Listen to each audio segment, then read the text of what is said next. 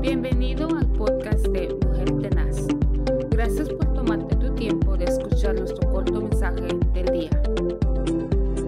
Muy buenos días, que el Señor les bendiga en este hermoso día, una semana lluviosa donde estamos viendo la misericordia del Señor a través de los cielos abiertos. Qué bendición es poder estar agradecidos con nuestro Padre Celestial por lo bello que Él es, por la naturaleza que podemos disfrutar.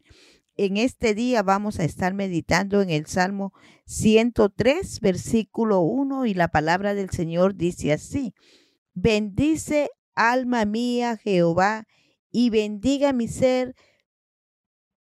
y bendiga mi ser su santo nombre. Bendice alma mía Jehová, y no olvides ninguno de sus beneficios. Qué precioso es cuando nosotros meditamos en el Señor y hacemos cuenta, hacemos un pequeño conteo de los favores y las misericordias que el Señor Dios Todopoderoso nos ha favorecido, nos ha bendecido, nos ha perdonado, nos ha restaurado. Y creo fielmente de que Dios es un Dios soberano, un Dios digno de suprema alabanza, un Dios que se merece toda gloria, toda honra. Y el salmista exhortaba a su alma a expresar una gratitud al Dios, al Dios que nos perdonó, al Dios que es amoroso y misericordioso, el tener esa expresión de gratitud que sale de lo profundo de nuestro corazón para bendecir a Dios, dándole gracias, honrándolo a, través de su poderío, ya que eso nos enseña a nosotros cada día a acercarnos al Señor siempre con una palabra de agradecimiento porque nos permite abrir los ojos.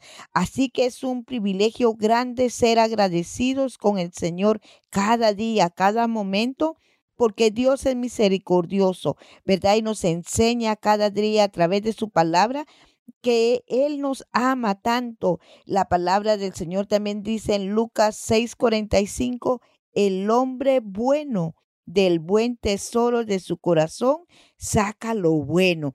Así que nosotros no e, somos buenos, pero la misericordia del Señor nos hace ser agradecidos y nos hace ver que aprendamos a ver las cosas que Él ha puesto en nuestras manos y que cada día podamos nosotros sentirnos agradecidos con el Señor. Así que hoy le, le insto, le a provoco que haga una oración de agradecimiento al Dios soberano. Agradezcámosle por todo lo que Él nos ha permitido gozar hasta este día, por cada una de las bendiciones que ha añadido a nuestras vidas, a nuestra familia, a nuestras congregaciones.